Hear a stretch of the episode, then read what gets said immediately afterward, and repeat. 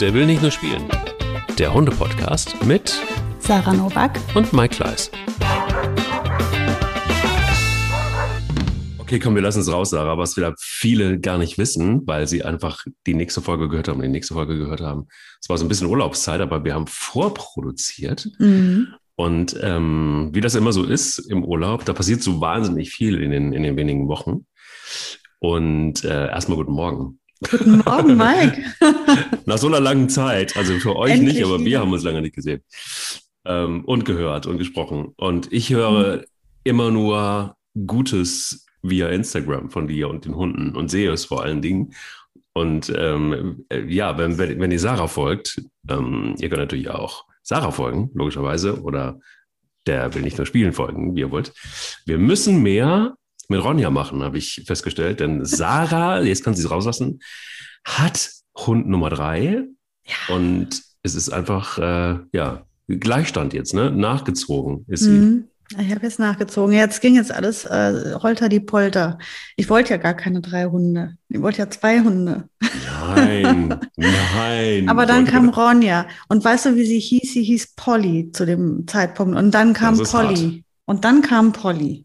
Sie sieht auch ein bisschen aus wie eine Polly eigentlich. Ja, aber das, ich, ich kenne so viele Pollys, also so viele Hunde, die, also Polly ist halt einfach voll der Hundename und äh, das konnte ich nicht, also ich habe zu viele Gesichter schon zu dem Namen, deswegen mussten wir den ändern.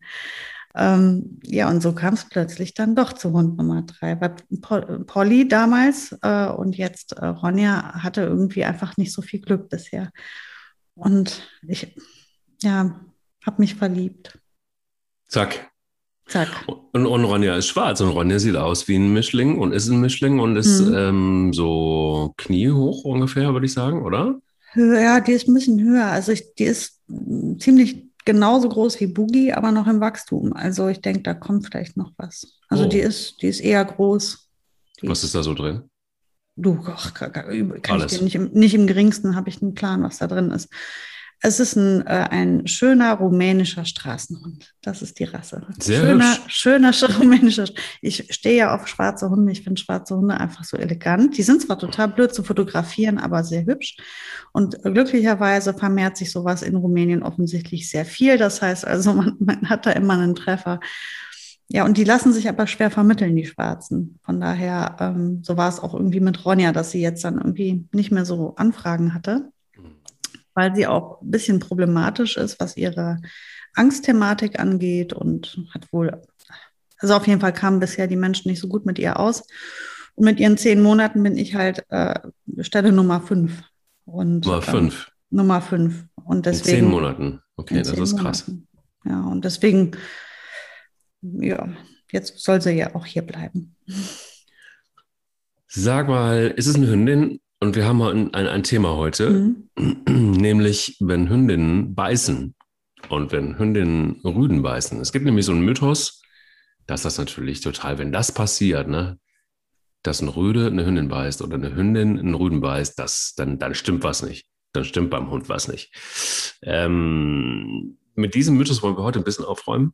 Mhm. Hintergrund war, dass ein, ein, ein Freund von mir, äh, sein Hund Charlie ist so schlimm gebissen worden von einer Hündin, dass die Aorta angekraxt war und er, so schrieb er mir, fast ähm, in seinen Arm verreckt wäre, verblutet wäre. Ähm, sie konnten Charlie retten. Charlie, du harte Wurst. Gut, dass du noch bei uns bist. ähm, Charlie ist ein verrückter Hund. Ähm, wie sein Bes- Besitzer vielleicht auch ein bisschen. Aber ähm, nein, ähm, das ist so ein bisschen das Thema heute und interessant deshalb, weil man es ja immer wieder hört. Und vielleicht räumen wir einmal mit dem Mythos auf Mhm. und erzählen mal, warum, weshalb und wieso das erstens Quatsch ist und zweitens, wie man vielleicht ähm, auch gar nicht erst in so eine Situation kommt. Was hat Alex falsch gemacht, ist die Frage. Wahrscheinlich gar nicht so viel. Wahrscheinlich hat er seine Augen einfach nicht rechtzeitig dort gehabt, wo sie sein mussten. Ähm, aber es gibt ja jede Menge Hundemomente der Woche wahrscheinlich mit Ronja, Boogie und Mika, oder? Ja, natürlich. Oh Gott, so viele, so unglaublich viele. Ähm, ja, kann ich jetzt, äh, ich, ich nenne einfach einen, den ich so super schön fand. Ähm, ich kenne das nicht, dass bei uns zu Hause gekuschelt wird unter den Hunden. Also was sie wohl machen, immer wieder, egal welche Konstellation ich hatte, es gab immer wieder welche, die sich gegenseitig gepflegt haben, also irgendwie die Augen geleckt oder die Ohren oder die bestenfalls Po an Po gelegen haben oder sich mal irgendwo berührt haben, aber das war es dann auch. Jetzt hat aber Ronja und Mika, ähm, die sind, die haben ja nicht nur dieselbe Geschichte. Ich gehe fast davon aus, dass sie sich vielleicht sogar aus dem Shelter in Rumänien womöglich sogar kennen. Oh. Mhm. Das ist gut möglich. Ähm, ich habe das gar nicht nachverfolgt, aber jetzt rein äh, äh, chronologisch gesehen müsste da, müssen die sich mal über den Weg laufen sein. Und ähm, dann sind sie un ungefähr gleich alt. Ronja ist äh, zehn Monate alt jetzt oder elf wird sie inzwischen sein, ja elf Monate und äh, Mika ist ja inzwischen irgendwie so 13, 14 Monate. Also ein Alter, ein Guss. Und ähm, ja, und die haben halt jetzt Buddiness pur. Die sind die totalen Freunde geworden. Mika ist sowas von frech. Die gibt Ronja kaum eine Minute Zeit durchzuatmen. Die will immer mit der spielen. Und Ronja hat sich da irgendwie stückweise drauf eingelassen. Die hängen jetzt halt viel zusammen ab. Und ja, zuletzt plötzlich drehe ich mich um, gucke in unser großes Hundekörbchen und die liegen da einfach echt zusammen. Und ähm, irgendwie muss sich Ronja so gedreht haben oder bewegt haben, dass ihre Foto auch noch so über Mika drüber gefallen ist. Dass das sah so aus, als hätte sie die umarmt. Und ich bin geschmolzen ich bin einfach total, total geschmolzen. Ich saß da. Da stoppt man uh, kurz, ne? Ja. ja. ich musste kurz die Luft anhalten und hm. ganz langsam nach dem Handy greifen, um schnell ein Foto zu machen, damit man sich es noch ganz lang angucken kann, weil ich habe Angst, dann ist der Moment zu Ende. Das war ein total schöner Moment, weil ich den hier so nicht oft erlebt habe, einfach weil meine garstigen Schäferhündinnen ähm, nicht so sehr kuschelfreudig sind. die garstigen Schäferhündinnen. Ja, die waren nicht so touchy, mit, vor allem nicht mit Artgenossen. Und deswegen ist das jetzt was Neues für mich, was ich sehr genieße. Hm, guck mal an. Mhm. Die Kuschelzeit ist im Hause Noak angekommen. Auch ja, voll viel äh, Glückshormone hier bei uns in der Bude. Wie sieht es denn bei dir aus? Deine, von deinen 100 äh, Hundemomenten, was war dein Liebster? Ach, ähm, ach, ich weiß es nicht. Also ich glaube, vielleicht berührend äh, war, dass, dass ähm, ich ein paar Tage nicht äh, da war und ähm, gesundheitlich war ich irgendwie nicht so richtig fit und ähm, kam irgendwie zurück und hatte irgendwie so ein paar ähm, Arztmomente der Woche und ähm, äh, ja genau, kam zurück und da war große Vermissung entstanden in der Zwischenzeit. Und ähm, ja, Hunde haben ja einfach den siebten Sinn. Das ist irgendwie ganz krass. Seither ist es so, dass ähm, keiner dieser Hunde von meiner Seite weicht. Und ähm, normalerweise ist es so, dass Spanier sich so gegen Abend dann schon mal verabschiedet, irgendwie so gegen sieben oder so, und sich so in die, ähm, ja, in die, in, in, die Schlafgemächer zurückzieht, um schon mal zu sagen, so, ich bin da mal weg. Ähm, ich mache schon mal Bubu. Ich könnt ihr nachkommen. Das tut sie nicht mehr. Sie liegt da, wo ich liege. Also sie ist äh, ganz klar irgendwie an meiner Seite und beobachtet mich. Und Bilbo ist äh, sowieso ja ganz äh, brutal sensibel. Der ähm, merkte auch, dass irgendwie in der Herde irgendwas nicht so ganz ist, dass der, der einer der beiden Leitwölfe vielleicht nicht so ganz auf der Höhe ist. Und auch er ist ähm, ja, er, er beobachtet nur noch. Also er ist äh, nicht so, dass er mir hinterherläuft und ähm, ähm, ja, mir hinterher spioniert, sondern er, er beobachtet mich viel mehr als sonst und er achtet tatsächlich auch auf mich. Also er ist, er gibt mir Zeichen, ähm, ey, pass mal auf, man geh mal vielleicht nochmal einen Gang zurück. Und das ist etwas, was ich mir safe nicht einbilde. Selbst Pelle, der Happy Hund, der normalerweise eigentlich nur Sonnenschein und Schmetterlinge mitkriegt, mhm. ähm, ist äh, so, dass er ebenfalls irgendwie sehr nah ist und sehr ja, um mich rum ist. Und das ist krass. Also, das ist etwas, das kann man sich da nicht mehr einbilden, sondern das ist so offensichtlich, dass du dann äh, da einfach nur noch weinen möchtest, weil du denkst so, ja, Leute, alles gut. So.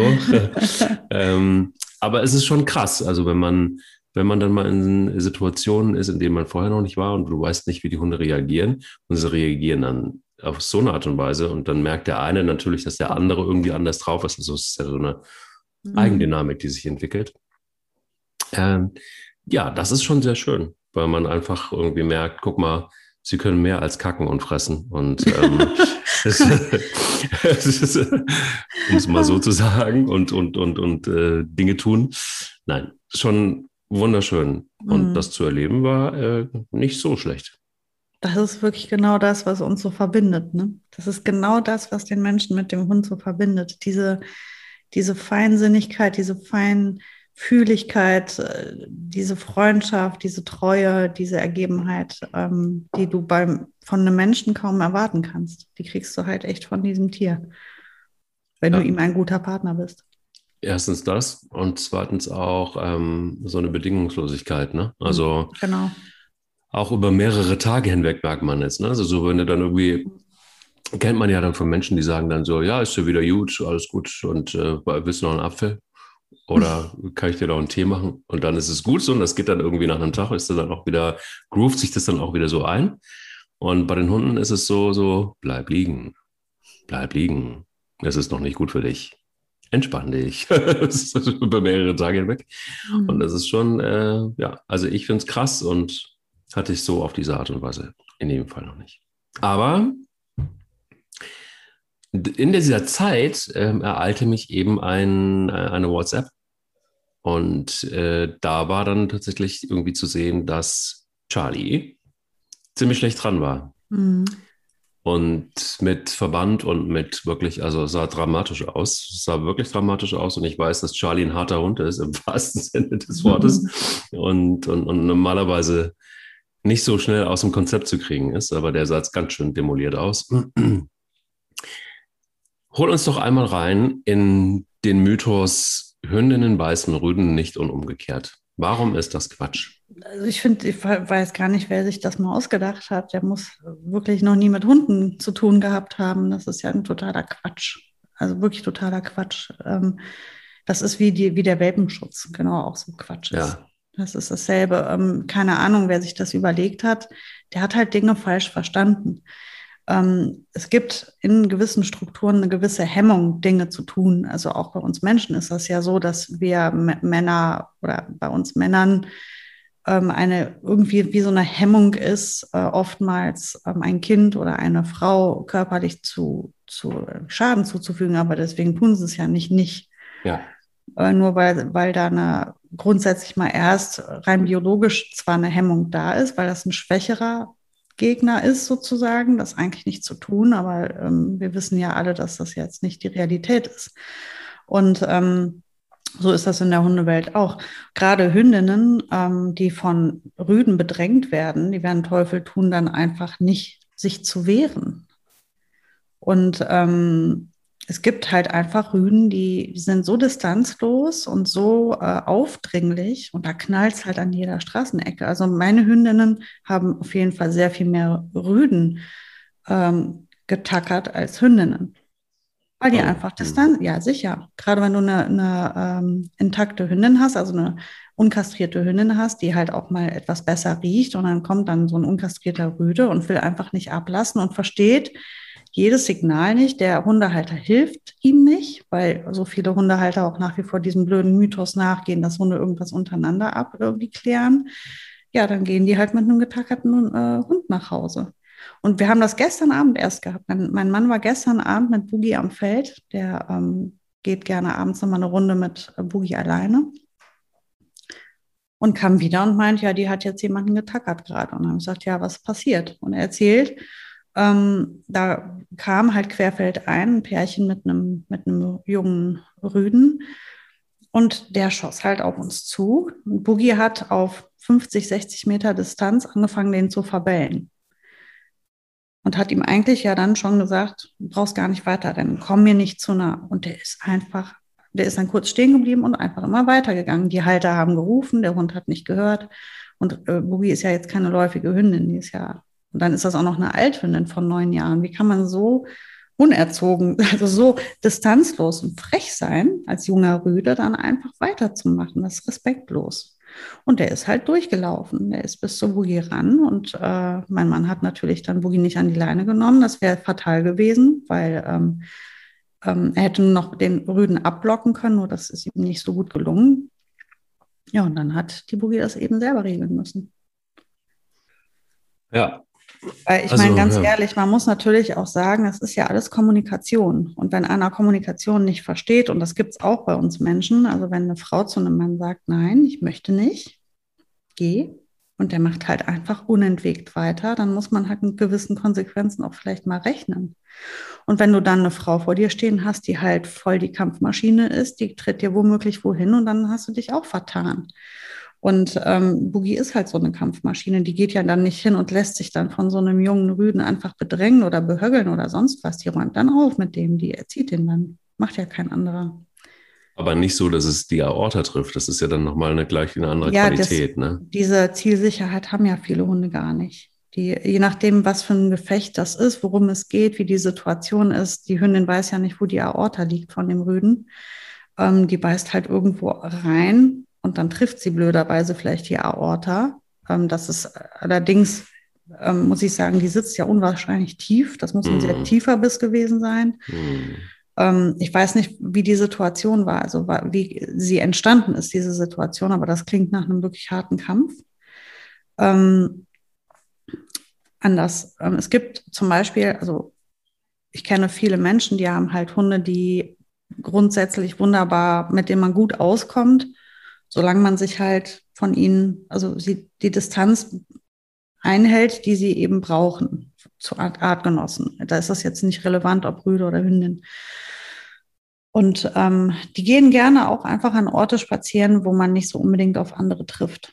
Und wenn dann aber jemand auf dich zugerannt kommt und du kriegst den nicht kontrolliert, weil weder der Halter desjenigen noch du selber kannst diesen anderen Hund kontrollieren und der rennt einfach durch und missachtet alle Signale, ähm, dann kann das schon passieren, dass dann eben es zu einer großen Keilerei kommt. Und es gibt eben Hunde, die einfach wirklich große Schäden anrichten.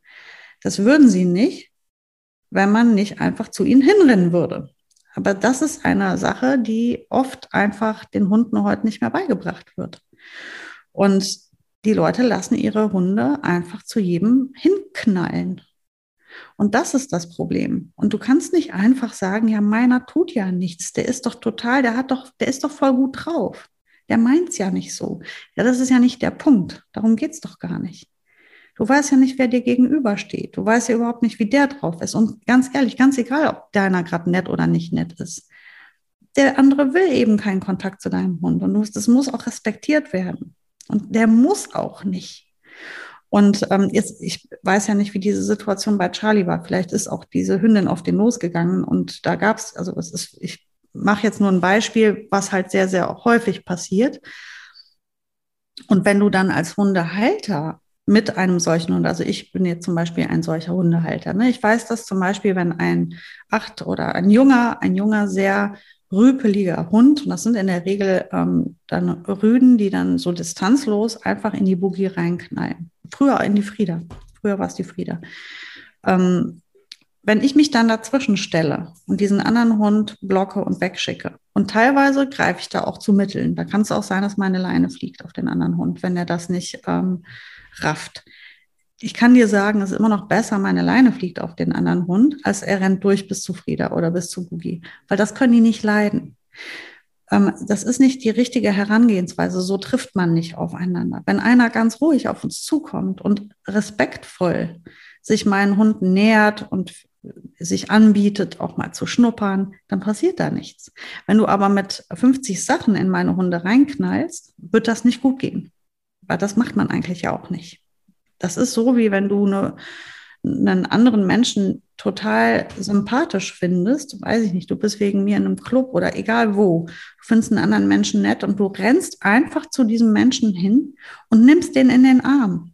Ich mache das immer. Ich drücke auch immer gleich die Zunge in den Hals, klar. Genau, und fühlst an dem rum und so. Und dieser Ja. Mensch, und ihr habt euch aber noch nie gesehen. Ihr kennt noch nicht mal eure Namen. Ihr habt euch nicht vorgestellt. Und du Spannend. knallst einfach in diesen anderen Menschen rein. Dann musst du einfach damit rechnen, dass du vielleicht eine verpasst kriegst. Womöglich auch körperlich, nicht mehr nur verbal. Und das ist halt etwas, ganz ehrlich, Pech. Das, das muss ein Hund lernen, das muss ein Hund können, der muss das können, der muss wissen, wie man auf andere Hunde zugeht. Und wenn die Halter dem dabei nicht helfen, dann muss das eben vom Gegenüber erklärt werden. Jetzt dieser Härtefall, Charlie mit dieser starken oder krassen Verletzung, ich weiß nicht, ähm, du müsstest vielleicht noch ein bisschen mehr erzählen, wie es zu dieser Situation kam und wer diese Hündin war. Ähm, aber grundsätzlich, es passieren halt total viele Keilereien, weil einfach respektlos miteinander umgegangen wird. Und das liegt wie immer genau genommen bei den Menschen, weil die sind ja verantwortlich, ihren Hunden beizubringen, wie man das richtig macht. Und wenn ich einen jungen Hund dabei habe, wie zum Beispiel eine Mika, die auch einfach rotzfrech ist, die ist jung und die ist total frech. Und die hat das auch schon ein paar Mal gemacht, dass sie einfach zu anderen Hunden hinrennen wollte. Da hat es halt einen riesen Donnerwetter gegeben, aber nicht von den anderen, sondern von mir. Ich habe sie erzogen.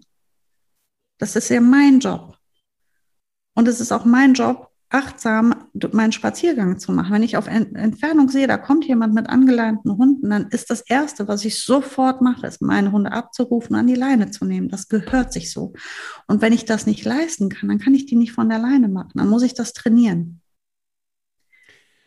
Ich sehe es äh, natürlich genauso wie du und ich frage mich auch immer, ähm, also wir haben ja alle unsere unachtsamen Momente. Das ist eben leider auch die Wahrheit. Also es ist ja mhm. nicht realistisch, dass wir unsere Augen und Ohren immer, also du vielleicht schon, ähm, aber, ähm, aber also ich gebe zu, wenn ich spazieren gehe, dann habe ich auch manchmal einfach schlicht und ergreifend ja, meine Augen woanders. Mhm. So, und dann passiert es, dass die Hunde oder ein Hund plötzlich ähm, unterwegs ist. Und ich habe dann auch keinen Zugriff mehr. Und solche Momente sind natürlich ein Killer, wenn du dann auf Boogie triffst. Um es explizit zu machen. Ähm, hm, weiß ich nicht, bei, in deinem Fall. Ich unterbreche dich gerade kurz, sorry. Mhm. Aber deine Hunde würden ja nicht so auf Boogie zugehen. Das sind ja, also weder Spanja noch Bilbo. Jetzt bei, bei Pelle kann ich es nicht einschätzen. Bei Bilbo kann ich es mir gar nicht vorstellen. Und Spanja kenne ich, die würde das niemals tun. Die würde so nie auf Boogie zugehen. Die würden so auf Boogie zugehen, dass es nicht zu einer Keilerei käme. Die sind ja auch dann von mir ansprechbar. Es käme nicht zu einem Problem. Zu einem Problem kommt es, wenn einer in uns reinknallt, respektlos und sich nicht einfach auf Distanz halten lässt. Boogie kommuniziert auf großer Distanz schon. Also da liegen wirklich 50 Meter zwischen ihr und dem Artgenossen und die verbellt die. Die klingt kein Stück freundlich. Also das, das, wer das nicht versteht, diese Sprache, der hat wirklich irgendwie, der spricht katzisch dann und nicht hundisch. Es gibt aber Situationen, Sarah, und das, ähm, um es mal auf den Punkt zu bringen, ähm, das wird dich nicht freuen, ähm, denn Alex, danke Alex, ähm, hat mir kurz geschrieben, was das für eine Begegnung war mit Charlie. Mhm. Ähm, das war in der Nähe des Zuhauses des, der Hündin. Territorialverhalten mhm. kam im Wald um die Ecke geschossen. Es war eine Malinois-Hündin. Also sie kam rausgeschossen. Ja, sie kam rausgeschossen und ist einfach auf Charlie drauf. Also die kannten sich vom Sehen, aber immer auf Distanz, weil die Besitzerin Charlie für zu gefährlich ähm, hielt. Die und, Besitzerin von der Mali-Hündin. Ja, genau. Mhm. Und ähm, ja, aber an dem Tag war es eben so, dass die Malinois-Hündin wohl von der Leine ab war und um die Ecke gepäst kam, hat Charlie gesehen und hat sich ihn gekrallt. Genau das ist, was ich vorher meinte. Das ist dann halt wirklich so ein Extremfall, wo ein Hund eigentlich mit Maulkorb zu führen ist. Ne? Das ist ein Hund losrennt, um andere zu tackern. Dann ist da entweder ein wirklich, also anders dann lässt du diesen Hund nicht ohne Maulkorb von der Leine, weil dann offensichtlich hat sie ja keine Kontrolle über den Hund. Ähm, und dann ist es noch ein Malinois, da wissen wir alle, dass wenn der tackert, dann tackert der halt einfach krass.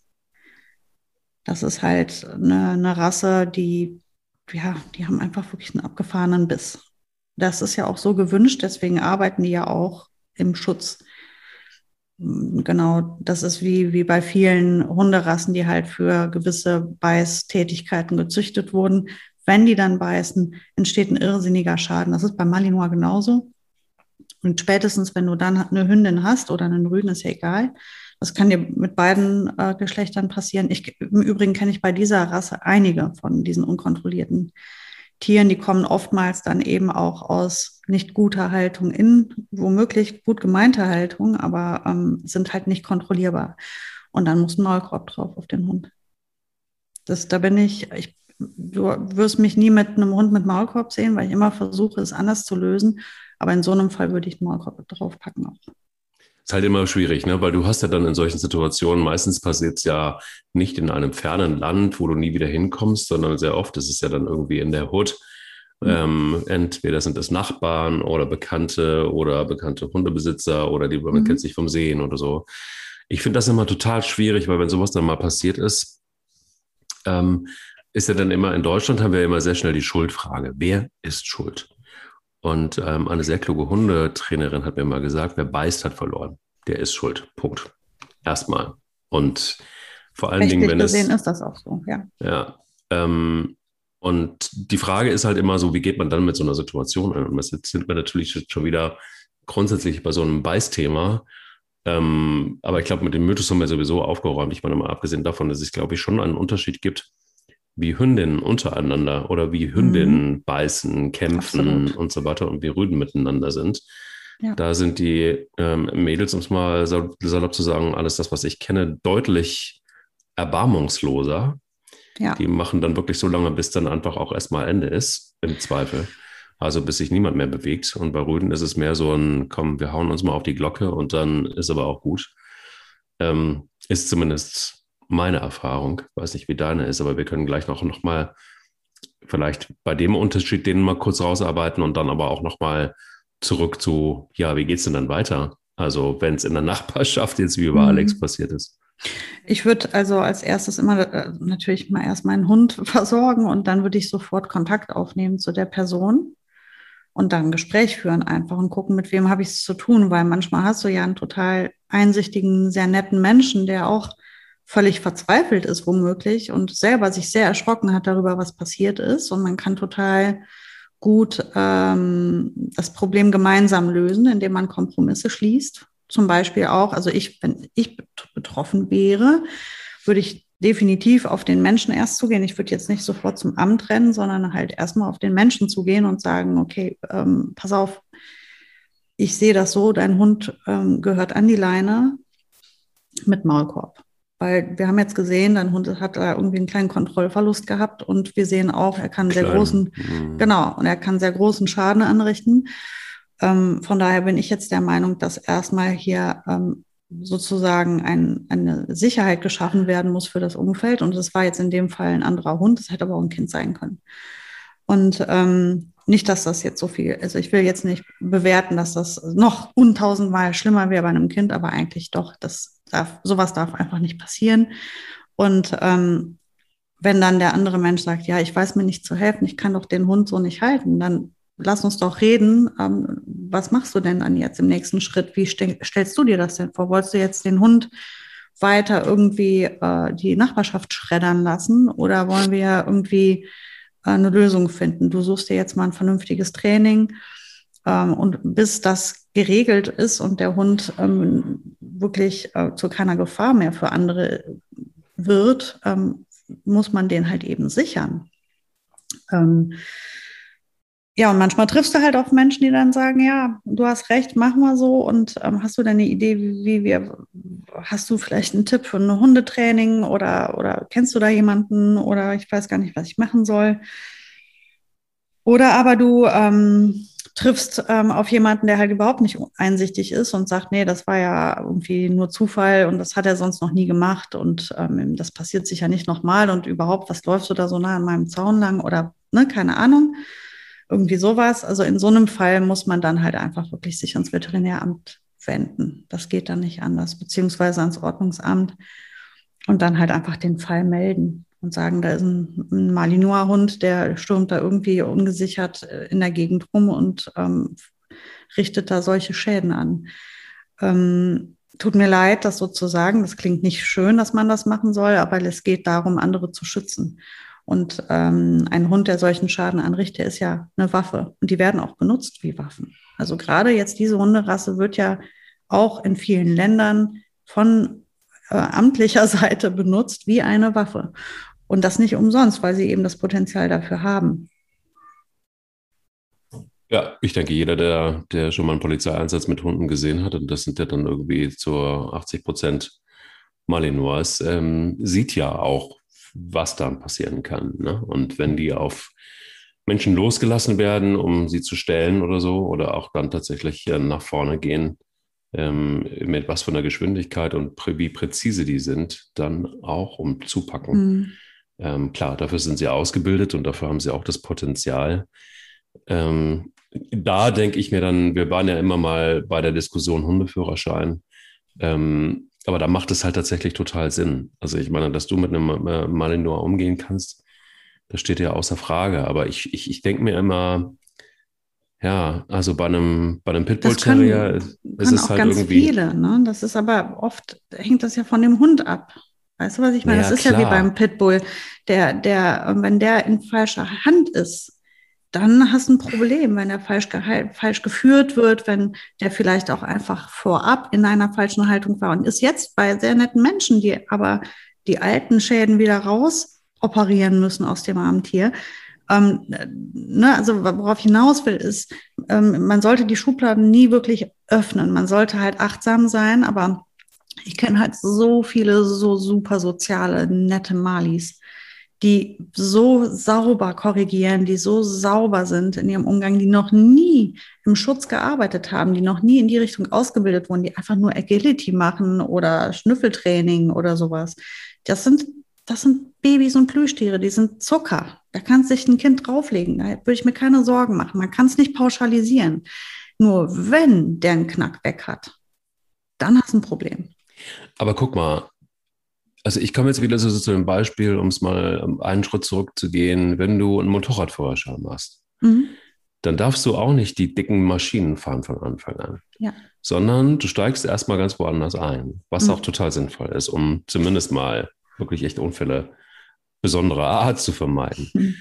Ähm, ich frage mich dann immer, warum, also ein, ein Malinois ist für mich safe kein Einsteigerhund. Ganz sicher nicht, hast du recht. So, und da gibt es ein paar Hunde, die sind das eben einfach auch nicht. Und ich denke mir dann immer so, ich bin, also mittlerweile wissen es ja auch Menschen, die, die den Podcast das eine oder andere Mal gehört haben, ich bin total dabei bei einem Hundeführerschein. Mhm. Weil ich denke so, ja, dann lass doch die Leute auch erstmal aufklären. Lass doch auch mal irgendwie den Menschen eine Chance geben, einfach auch zu verstehen, dass ein Malinois halt einfach ein anderes Kaliber ist als ein Golden Retriever. Und das ein, äh, äh, von mir aus auch meinetwegen auch hier, mein Bilbo, auch ein Herdenschutzhund, ist ein anderes Kaliber als ein Labrador. Ist nun mal halt einfach so. Und dass das jetzt erstmal nicht pauschal so bewertet werden kann, weil völlig richtig, was du sagst, am Ende kommt es auf uns an. Mhm. Aber trotzdem sind einfach auch in der, ist in der DNA ja was geschrieben, was schon auch teilweise unterschiedlich ist. Ne? Ein Hund ist eben nicht gleich ein Hund. Nee, und da denke ich mir dann immer so, okay, dann also warum muss es immer, also warum müssen, ich, ich ärgere mich auch immer über solche Geschichten, wie die, die jetzt Alex passiert ist, nicht nur, dass ich, weil ich Charlie kenne, die arme Sau, und er hat, hat, hat auch irgendwie so aus, was ich so weiß, auch immer mal ein großes Maul und vielleicht ist er ein paar Mal auch da vorbeigelaufen, hat ein paar Mal irgendwie so den Mittelfinger gezeigt und irgendwann hat sich das Mädchen gesagt, so pass mal auf, Kollege. Eines Tages. So, ne, also auch da gibt es ja sowas Verrücktes wie Chemie zwischen Hunden. Auch das existiert und auch das kriegen wir teilweise ja gar nicht so richtig mit, weil die, und da kommen wir zu deiner Kommunikation, natürlich miteinander kommunizieren. Und wenn sie sich kennen in der Nachbarschaft, ja, da kannst du halt auch 100 Meter dazwischen haben, trotzdem kommunizieren sie miteinander. Und ähm, ich denke mir auch, das wird manchmal total unterschätzt auf der einen Seite. Und auf der anderen Seite ärgere ich mich darüber, weil ich denke so, ja, aber äh, ich weiß jetzt nicht, wie die Geschichte weitergegangen ist, aber mhm. wenn mein Hund einen anderen Hund, egal aus welchem Grund, so zusammenbeißen würde, ey, ich, ich wäre derjenige, der sofort hingehen würde und würde erstmal sagen, so, okay, was können wir tun? Mhm. Kann ich mit zum Tierarzt? Ähm, kann ich irgendwie helfen? Ja. So, und in der, in der Verlängerung würde ich dann irgendwie sagen, so, okay, das darf nicht mehr passieren. Was kann ich tun dafür, dass das nicht mehr passiert? Und es erschließt sich mir überhaupt nicht, dass man überhaupt darüber diskutieren muss, ähm, Ordnungsamt, ja, ist natürlich dann immer so die Klatsche hinterher, ne, weil meistens, wenn das Ordnungsamt dann eintritt, ähm, ist dann ein Mechanismus im Gang, den du nicht mehr so schnell aufhältst. Ähm, aber ich bin teilweise wirklich fassungslos über die, ja, ähm, also so normales Menschenverständnis, ähm, mhm. das setze ich eigentlich immer voraus, wird immer eines Besseren belehrt oder sehr oft leider. Aber ich glaube wirklich, es gibt so viele Instanzen, die man davor schalten könnte, damit sowas erst gar nicht passiert. Ja, du hast ja auch recht. Also das ist jetzt auch ein wirkliches, wirkliches Extrembeispiel, weil hier hast du ja einen Hund, der wirklich äh, dem anderen Hund ja keine Chance gelassen hat.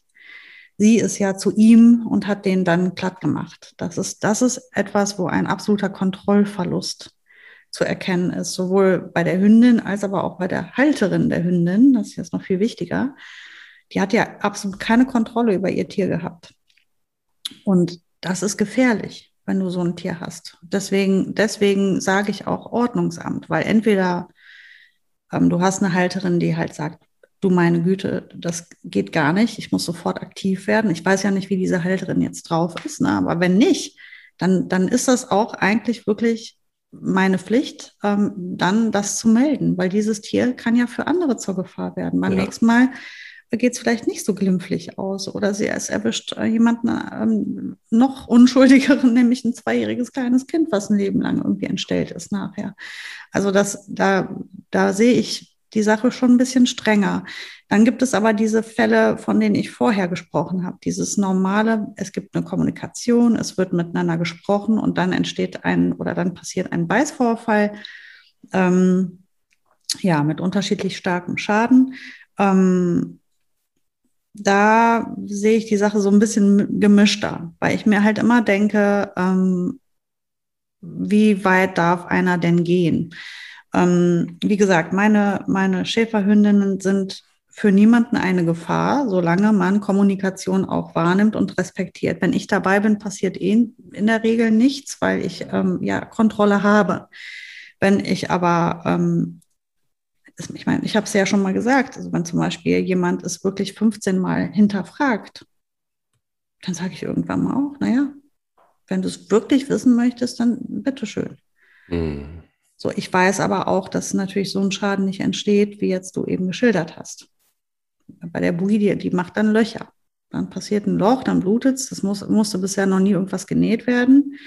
Ähm, aber es tut weh und das ist etwas, was meistens dann auch wirklich sitzt, so gut sitzt, dass derjenige das dann halt auch einfach endlich mal verstanden hat. Ähm, und das ist halt vielleicht vergleichbar wirklich mit dieser Situation, ähm, wenn ein Mensch einfach zu weit geht einem anderen Menschen gegenüber und eine Grenze überschreitet, immer und immer wieder. Und irgendwann kommt halt eine Backpfeife, weil derjenige kann es nicht verstehen.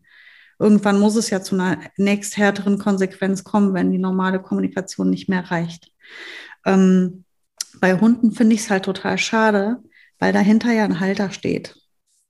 Und ich finde es sehr schade, wenn die Halter nicht imstande sind, diese Situation so zu lösen, dass diese Konflikte einfach gar nicht passieren, weil es ist für mich als, als ähm, Halterin der Hündin, in dem Fall Boogie oder vorher auch Frieda, ähm, wo ich einfach weiß, was für ein Stress passiert ist. Ich meine, mein, weder die Boogie noch die Frieda haben jemals irgendwie eine abgekriegt, außer sie haben miteinander ge gekämpft. Dann war das anders.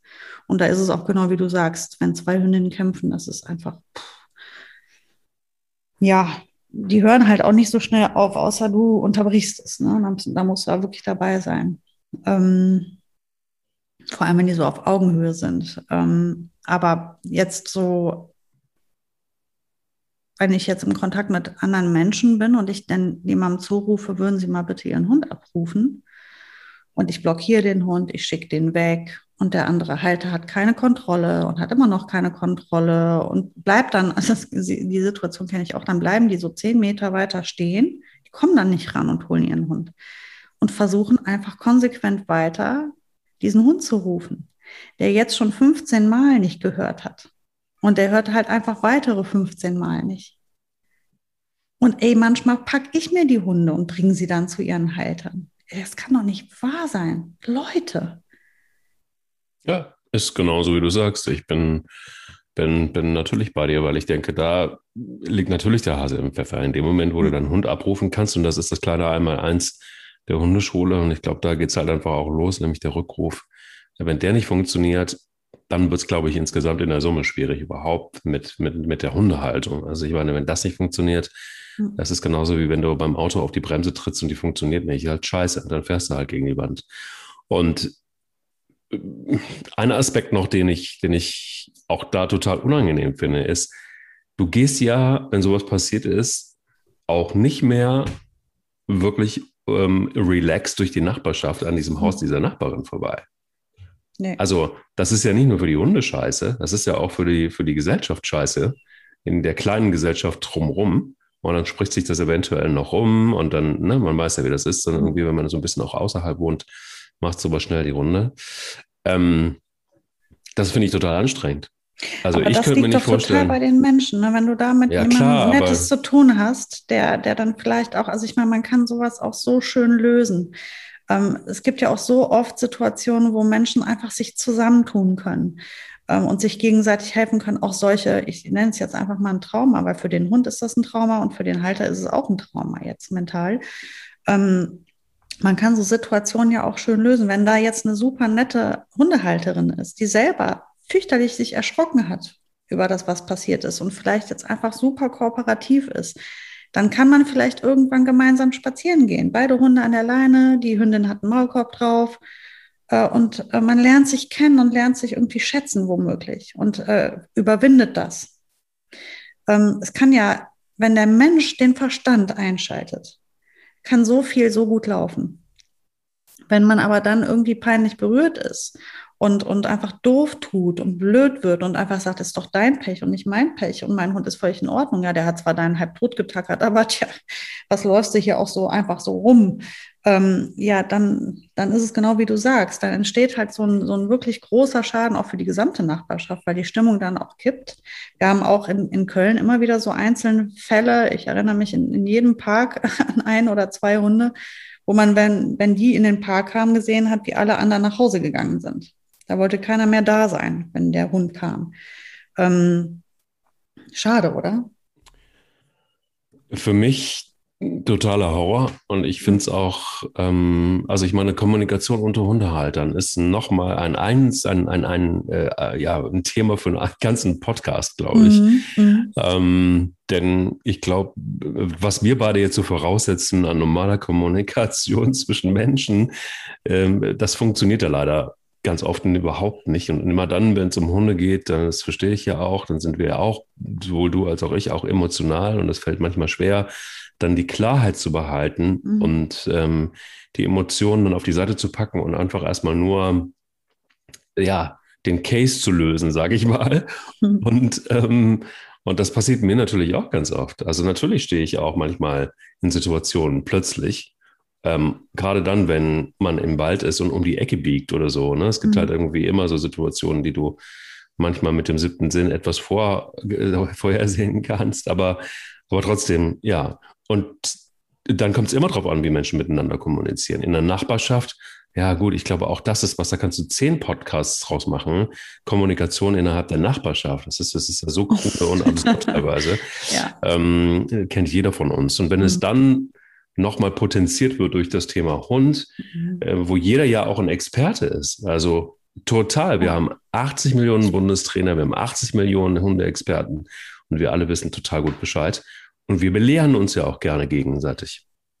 Deshalb ja. mag ich den Podcast ja auch so, weil es ist einfach, ähm, ja, weil er so heißt, wie er heißt. Er will nicht nur spielen und wir belehren niemanden, sondern wir reden einfach nur über Hunde was so sein kann eventuell. Aber Do's und Don'ts wird es bei uns erstmal nicht geben.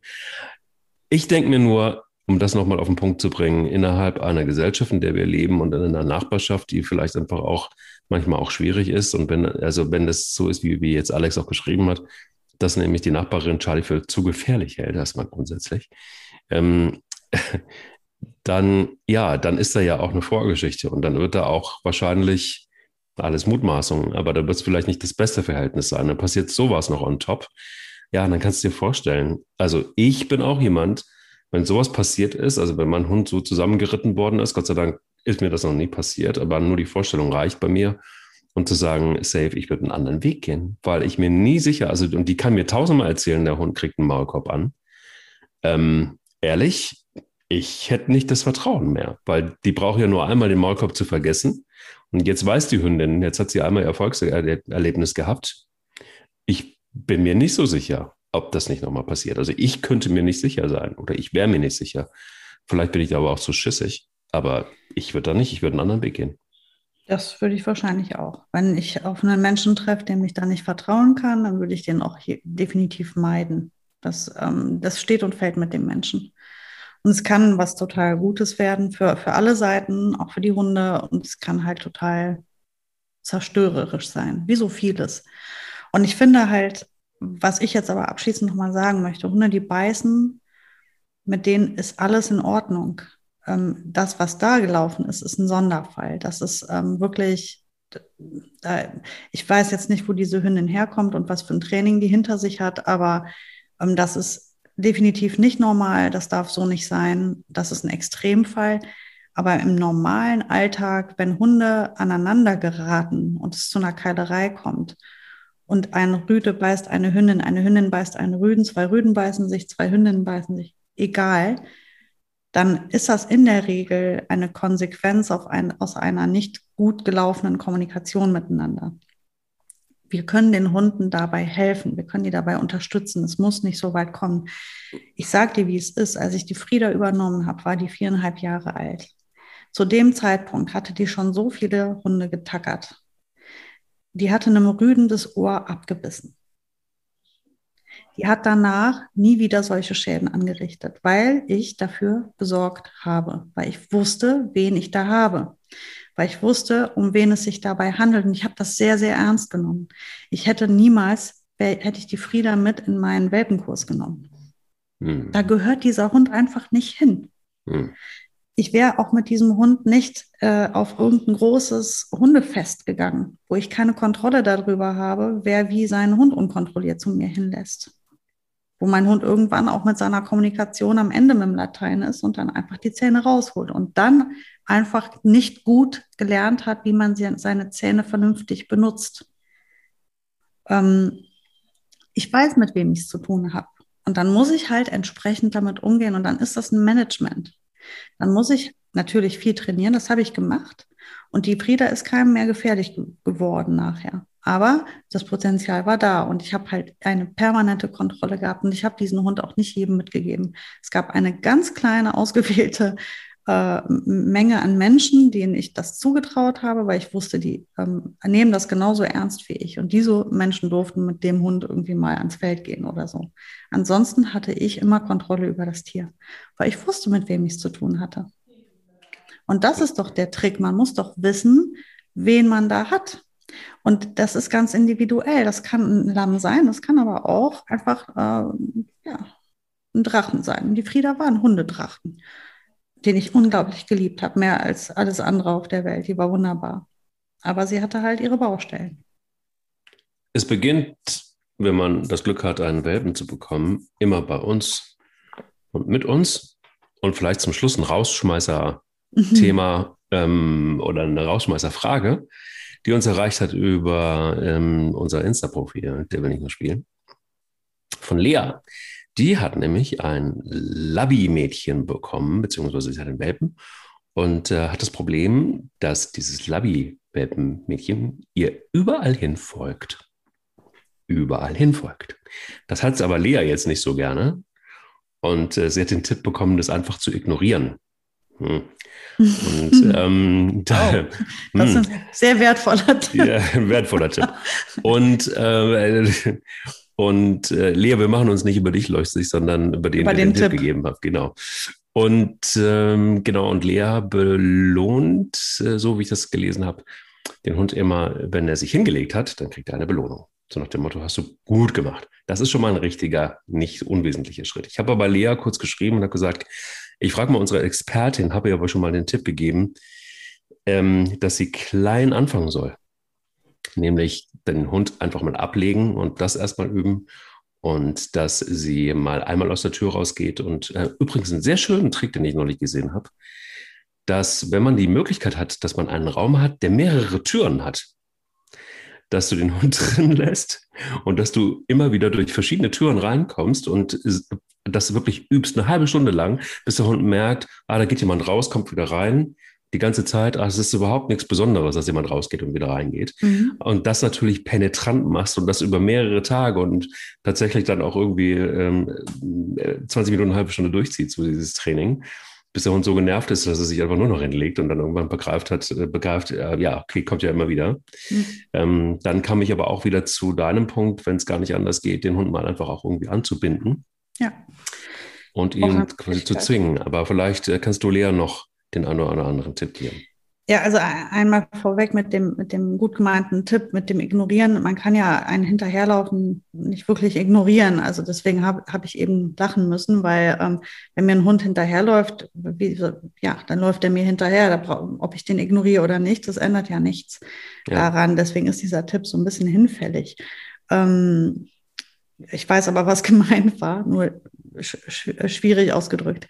Ähm, was ich jetzt tun würde, und das mache ich mit jedem Hund, ob der mir jetzt hinterherläuft oder nicht, ist ähm, kommentarlos von Anfang an sofort immer ähm, den Hund räumlich von mir zu trennen innerhalb meiner Wohnung. Ähm, ich nehme den nicht mit zur Toilette, ich nehme den nicht mit ins Badezimmer, ich nehme den, ich gehe einfach mal in mein Schlafzimmer, regel da irgendwas und mache die Tür zu. Der sitzt hinter der Tür und jammert und dann soll er das tun. Das ist okay, dann komme ich irgendwann mal wieder raus. Am besten ähm, mache ich das mal so nach drei Minuten, dann nach zehn Minuten. Und also die Zeit sollte sich immer, sollte mal variieren. Wenn der Hund besonders aufgeregt ist und laut bellt oder schreit, würde ich versuchen, dann nicht ausgerechnet während eines solchen Schreins wieder rauszugehen, sondern vielleicht so die drei Sekunden abpassen, wo er gerade mal keinen Laut von sich gibt. Ist nicht zwingend notwendig, ist aber ganz gut, wenn man das versucht, so abzupassen. Und ähm, ja, und wie gesagt, ich fange von Anfang an sehr, sehr früh damit an, mein Haus oder meine Wohnung zu verlassen mhm. und den Hund nicht mitzunehmen. Und das muss man halt einfach ganz viel machen. Dann, wenn wir in einem gleichen Raum sind, ähm, die Hunde legen sich gerade in dem Alter, wenn die Welpen sind, halt gern auch auf die Füße oder neben die Füße oder direkt an einen dran. Ähm, auch da würde ich versuchen, für gewisse Zeiten am Tag einfach dem Hund das nicht zu ermöglichen. Also ähm, zum Beispiel, wenn ich an meinem Schreibtisch sitze und ich arbeite, dann würde ich den Platz einfach ein paar Meter weiter weg ähm, organisieren. Und entweder nehme ich mir die Zeit, den Hund halt so lange dahin zu bringen, bis er aufgibt. Das würde ich jetzt persönlich so machen. Wenn ich aber keine Zeit oder Nerven dafür habe, dann mache ich eine Anbinde Vorrichtung. Das heißt, ich äh, suche mir irgendeinen Heizkörper aus oder einen Tisch. Hängt jetzt ein bisschen davon ab, was für ein Tisch und was für ein Hund. Es gibt Tische, die da nicht mehr helfen. Ähm, aber theoretisch ähm, binde ich dann einfach meinen Hund da an. Das mache ich nicht am Halsband, auf keinen Fall immer am Geschirr, weil ich immer Angst hätte vor einer Strangulation. Ich bin zwar auch mit im Raum, aber trotzdem ist es, äh, mhm. sollte dieser Zug am Hals nicht immer entstehen. Ich würde das bitte also am Geschirr machen und dann würde ich den Hund da einfach anbinden und frustrieren lassen. Das heißt, ich setze mich hin und lasse von da an den Hund unkommentiert, auch wenn der da Theater macht. Blöd ist das natürlich, wenn ich ein Zoom-Meeting habe, dann ist das ärgerlich, dann muss ich das halt auf eine andere Zeit am Tag legen, dieses Training. Und dann setze ich mich irgendwo hin und ignoriere seine Unruhe. Ich setze mich einfach dahin und sitze das aus. Das kann ich drinnen wie draußen auch machen. Ich kann auch draußen ähm, in meinen Garten oder in den Park gehen oder irgendwo hin und ich binde meinen Hund dann einfach an einen Baum und setze mich ein paar Meter weiter weg auf einen anderen Baumstamm. Ähm, das klingt jetzt hart, aber es geht einfach darum, zwei Dinge zu trainieren. Erstens, nein, wir sind nicht immer in körperlichem Kontakt und du kannst nicht immer entscheiden, wann du bei mir bist. Das entscheide ich. Das ist das eine. Und das andere ist Frustrationstoleranz muss unbedingt trainiert werden. Die Hunde müssen sehr früh schon lernen, Frust auszuhalten. Das ganze Leben besteht nur aus Frust. Sowohl bei uns Menschen als auch bei den Tieren. Das gehört dazu. Die müssen an so vielen Stellen im Leben Frust aushalten. Äh, ein Rüde muss es aushalten, nicht auf eine Hündin drauf zu dürfen. Das frustriert ihn. Ein Hund muss aushalten, nicht auf den Tisch klettern zu dürfen, wo die leckere Wurst liegt. Das frustriert ihn. Es frustriert ihn, nicht mitzudürfen. Es frustriert ihn, im Auto warten zu müssen. Es frustriert ihn, während der Party nicht an jedem hochspringen zu dürfen. Das sind alles Sachen, die einen Hund frustrieren. Wenn ich dem das von Anfang an beibringe, auszuhalten und wie man damit umgeht, dann tue ich ihm einen sehr, sehr großen Gefallen damit. Das heißt also, ich kann ähm, über solche Übungen meinem Hund beibringen, erstens Frust zu ertragen und auszuhalten und zum anderen auch die Distanz zu mir zu ertragen und auszuhalten. Und dafür dann aber sehr kontrolliert viel schönes, schöne Körperlichkeiten auszutauschen. Das heißt, bitte niemals, ich sage, habe das schon öfters gesagt, ich sage es wieder, niemals Hunde tagelang ignorieren oder nicht anfassen oder sowas. Ich finde das abartig. Ähm, das ist asozial. Also das würde ich niemals tun ich sage ja nicht, ignoriere deinen Hund, ich sage, gib ihm ähm, seinen schönen Liegeplatz, stell ihm da was zu trinken neben, vielleicht gibst du ihm noch einen Knochen, dann hat er was zu tun, binde ihn an. So fühlt sich das auch gut an, einen Hund zurückzulassen. Du tust ihm ja nichts Schlimmes an. Er sitzt ja nicht in der Kälte im Schnee und muss das irgendwie aushalten, sondern er liegt in seinem weichen Körbchen mit einem Knochen und Wasser. Ihm geht's ja gut. Und du setzt dich ein paar Meter weiter weg und er muss das einfach ertragen. Und dann verlässt du den Raum und kommst wieder rein. Und das, was Mike eben meinte, äh, rein, raus, die Tür, die Tür, die Tür, auf jeden Fall. Das kann man gar nicht oft genug machen. Kommen, gehen, kommen, gehen, kommen, gehen. Die Hunde merken irgendwann mal, ja, Menschen gehen und kommen halt einfach wieder. Das ist, ähm, ist aber auch genau wie wenn ich das Haus verlasse. Ich habe Mika und Ronja jetzt beide relativ gut soweit und die haben beide ernsthafte Probleme damit gehabt. Die haben hier geschrien wie am Spieß in meinem Haus. Ähm, ich kann jetzt kommen und gehen. Und das ging relativ schnell, weil ich habe das, äh, habe jetzt viel Zeit gehabt. Es waren ja Sommerferien. Wir haben jeden Tag sehr, sehr viel geübt weil mir das sehr wichtig ist. Ich muss das können, weil ich muss mal eben schnell mein Kind irgendwo hinbringen können oder wenn es heiß draußen ist, in den Supermarkt können, da kann ich den Hund nicht jedes Mal mitnehmen. Und ähm, oder schon gar nicht drei Hunde. Die müssen das können, dass sie alleine bleiben. Und das ähm, mache ich. Ich gehe rein, ich gehe raus, ich gehe rein, ich gehe raus, ich gehe rein, ich gehe raus. Und das mache ich immer und immer wieder. Und jedes Mal komme und gehe ich wie selbstverständlich. Ich verabschiede mich nicht theatralisch und wir begrüßen uns auch nicht theatralisch. Wenn ich reinkomme, sage ich, na, alles gut, hallo, ja, da bist du ja, dann gehe ich weiter. Ähm, Bei mir sogar so paranoid, dass ich, ähm, das Thema Nachbarn hatten wir gerade eben, mhm. dass ähm, ich immer, Pelle ist immer in Panik gekommen und äh, frustig gewesen, wenn ich weggefahren bin. Das heißt, ich habe einfach Folgendes gemacht. Ich bin tatsächlich zwei Stunden lang weggefahren, wieder angekommen, aufgeschlossen, wieder ins Auto gesetzt, weggefahren. Weil die auch noch die Autogeräusche machst kennen, diese Richtig. Füchse. Und wenn der, wenn der Reifen über den Kies kommt und mhm. ähm, bababam. So, äh, die Nachbarn haben sich sehr gefreut, die allerdings vorher Bescheid gesagt und ähm, mhm. Gesagt, Leute, es wird jetzt mal zwei Stunden lang echt anstrengend. ähm, aber es hat wirklich sehr gut funktioniert. Liebe Lea, ich hoffe, wir konnten dir ein wenig helfen und äh, bau dir ein paar mehr Türen ein. und ähm, check it out. Und bevor es jetzt zu frustig wird, das Ganze für meine Hunde, weil das ganze Leben, habe ich gerade gehört, besteht aus Frust. Bevor sie jetzt Frust haben, dass sie nicht irgendwie pipi können, werde ich sie jetzt mal entlassen und werde ihnen den Frust und den Druck nehmen und eine Runde spazieren gehen, glaube ich. Ich wünsche euch einen ganz tollen Spaziergang, ohne Konflikte. Sehr gerne. Ich werde nicht äh, dort in der Gegend bei Alex vorbeifahren. Nicht, dass ja, eine Malinois-Hündin meinen und meine Hunde krallt. Oh, die armen, die armen Malis, die jetzt ganz lieb sind, die, die sind keine Piranhas. Nicht immer. Ja. sind Haie. Sie beißen sofort alles ab. Nein. Sarah, dir eine schöne Woche. Wir hören uns Vielen nächste Dank. Woche wieder. Bis nächste Woche. Tschüss. Tschüss. Der will nicht nur spielen. Der Hunde-Podcast mit Sarah Novak und Mike Kleiss.